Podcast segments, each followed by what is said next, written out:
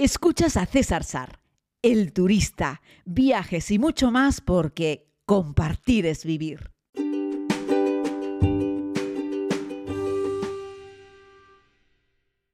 Saludos querida comunidad, bienvenidos a este podcast diario de viajes.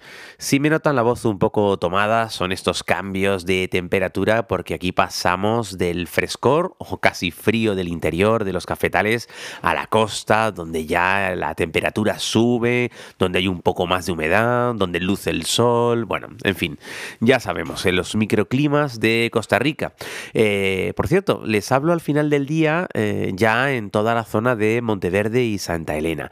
Pero en el día de hoy, como les anuncié ayer, tuve la oportunidad de visitar el Parque Nacional de Manuel Antonio, uno de los parques nacionales más antiguos del país, creo que es de principios de los años 70, y que no solo engloba una gran superficie terrestre, sino también abarca una enorme superficie de, de agua, del propio mar, del océano Pacífico que baña las costas. Al igual que algún otro parque nacional, que, hay en el mundo. Eh, en este, en el interior hay playas y además te puedes bañar. Así es que los turistas entramos y nos damos un chapuzón. Bueno, yo como pueden que hayan visto en alguna red social, pues en fin, me olvidé el bañador y al final me tuve que bañar en baños menores. Pero no quise perder la oportunidad de disfrutar de un buen baño. ¿Algún consejo que les puedo dar para la visita a este parque nacional? Bueno, uno, que la entrada es bueno que la compren online, ¿vale? Porque tiene cupos, sobre todo ahora con el tema del COVID y por lo que había escuchado, no más de 2.000 personas al día. Así es que si no has reservado con suficiente tiempo, podrías quedarte en la puerta sin entrar. A diferencia, por ejemplo, de otro parque nacional que hemos visitado, como el del volcán Poas, no hay parking dentro del propio parque. Tienes que aparcar en el exterior y vas a encontrar que ahí cualquier metro cuadrado a izquierda o derecha de la carretera que llega hasta el parque nacional se ha aprovechado como un aparcamiento porque, bueno, es un buen negocio y los vas a encontrar de distintos precios. En esa callecita que entra hacia el Parque Nacional encontraremos también pequeñas cafeterías, restaurancitos y un montón de sitios donde venden recuerdos. A diferencia de otros lugares para recuerdos con turistas, aquí los ticos son muy amables, algo que sorprende porque es un lugar de visita, eh, podríamos decir que masiva, es decir, hay un montón de turistas que visitan el Parque Nacional de Manuel Antonio y yo evidentemente también se los recomiendo porque es un lugar precioso. A diferencia de hace 20 años cuando estuve también en en este mismo lugar, pero en un mes de julio, ahora es temporada seca, en un mes de julio me llovió mucho, ahora han colocado unas pasarelas, así es que vas un poquito separado del suelo, en prácticamente todo el recorrido del parque, que cuenta con varios senderos que están, bueno, podríamos decir que bastante bien señalizados, aunque tienen algunas deficiencias, pero bueno, no te pierdes a poco que le hagas una foto a la propia, eh, en fin, al, al diseño de los senderos que hay en la propia entrada del parque. Al parque no se puede acceder con, comida. ¿Vale? Eh, lo que sí puedes llevar es agua.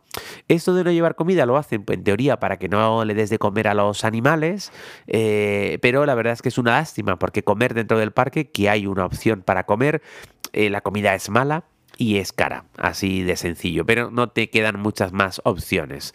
Lo que sí te recomiendo es que te lleves una botella grande de agua, prácticamente cualquier época del año. Yo lo hemos visitado hoy, que no hacía excesivo calor, pero cuando te pones al sol se nota.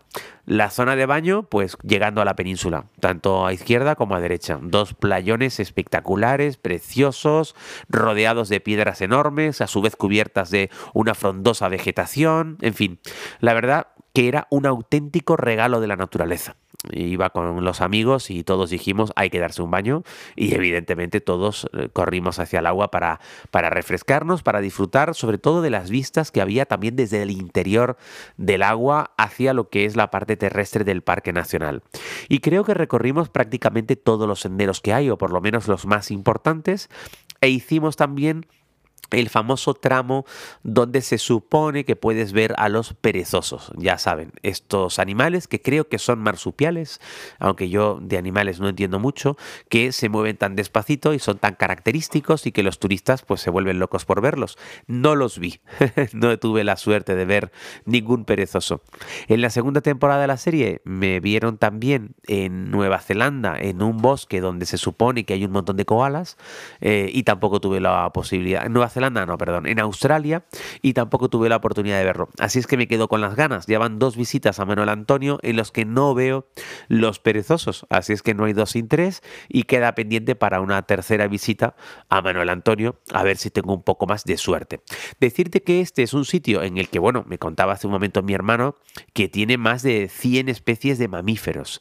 Eh, me parecen muchos mamíferos, la verdad. Tuvimos la oportunidad de ver algunos, entre ellos un cervatillo, que yo, claro, en mi cultura pensaba que los cervatillos eran unos animales no de climas tropicales y selváticos como hay aquí en Costa Rica. Yo pensaba que los cervatillos andaban solo por los bosques del centro de Alemania y estos lugares, pero sí, ahí estaba el cervatillo cruzando un pequeño, un pequeño arroyo. La verdad es que la imagen fue, fue muy bonita. Pero sobre todo lo que se supone que puedes ver en este parque son muchas aves de ahí que te pueda recomendar que utilices los servicios de algún guía especializado que van con unos monoculares potentes que se colocan sobre un trípode y es gente entrenada en la búsqueda pues de aves para poder indicarte y hablarte un poco de ellos y yo creo que es algo que puede ser muy interesante.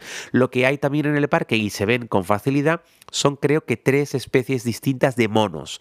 Eh, creo que nosotros vimos dos de las tres y bueno, hay unos, los de cara negra, que son muy característicos porque tienen cara como de señor mayor, de viejecito. Ojo, ten cuidado porque algunos son un poco trastos y pueden intentar robar algo o están intentando acercarse a los turistas para buscar comida. Otro de los motivos por los cuales el parque intenta evitar que los turistas accedan con comida. El parque es en alguna parte del mismo accesible para personas con movilidad reducida, pero no en todas, y he encontrado en el parque, y es algo que me llena siempre de alegría, a familias con niños.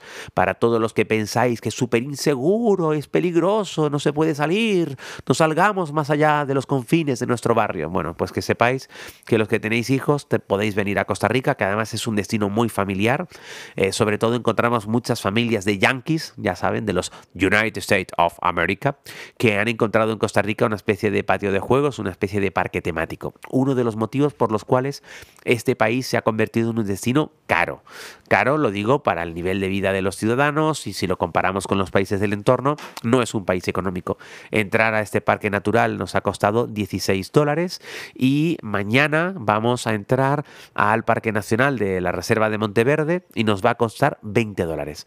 Así es que bueno, es, es lo que cuestan las cosas, pero a mí me parece un poco caro para el tipo de país en el que nos estamos moviendo. Pero miren, merece la pena aunque cueste un poquito de dinero.